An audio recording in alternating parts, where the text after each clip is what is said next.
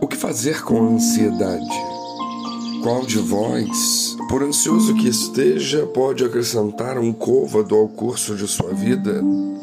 Lucas 12, 25. A ansiedade parece ser um dos graves males do presente século.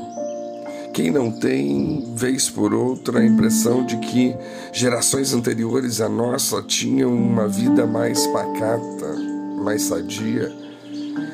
O nosso atual ambiente é veloz e o maior bem de consumo dos nossos dias é disparado a informação de qualquer tipo. Além disso, nós somos bombardeados a todos os instantes com apelos de marketing, ditando o que precisamos ser, o que precisamos ter mesmo que todas essas situações e coisas sejam absolutamente supérfluas. E a busca de tudo isso ainda nos roube vida, preciosa vida, tempo que não volta.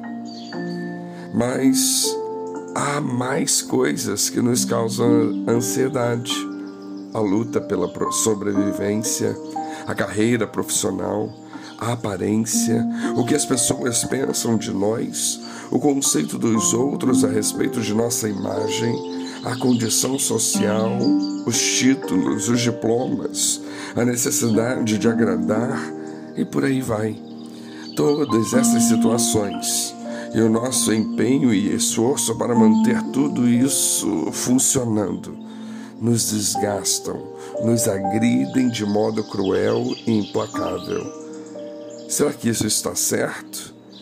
É isso mesmo a vida? Só isso? Segundos, minutos, horas, dias, meses, anos, lustros, décadas, jubileus, séculos, milênios, vida. Tudo é efêmero, exceto a eternidade com Deus, é claro. Da mesma estirpe são as realizações e feitos de cada um. O tempo voa, a vida passa, o acaso chega e a luta acaba. E depois devem aparecer os questionamentos. O que eu fiz da vida? Valeu a pena? E agora? Esses são os tempos difíceis narrados pelo pregador no capítulo 12 de Eclesiastes.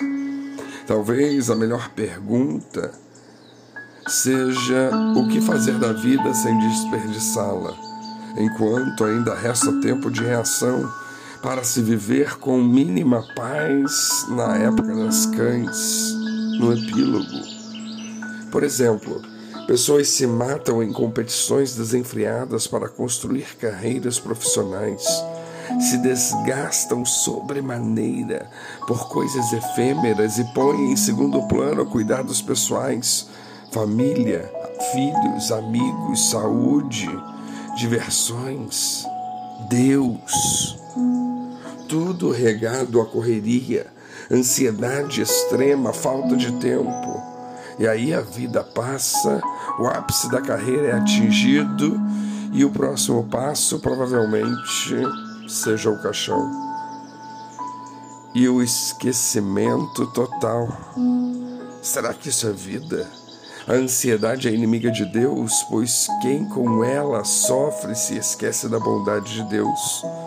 Contudo, é certo que a ansiedade vem sem aviso e nos toma como reféns seus, e mesmo confiantes em Deus, ela nos assola. A pergunta do verso simplesmente nos diz: para não darmos muita importância à ansiedade, pois ela é uma ilusão persistente. É verdade, mas ilusão. A ansiedade nos incomoda, mas sem Deus nós nada podemos fazer. Nada, nem mesmo acrescentar um côvado que seja no curso das nossas vidas. Assim, precisamos respirar precisamos colocar o pé, o pé no freio, precisamos nos mergulhar em Deus. Precisamos confiar no seu agir, no seu poder, na sua graça e misericórdia.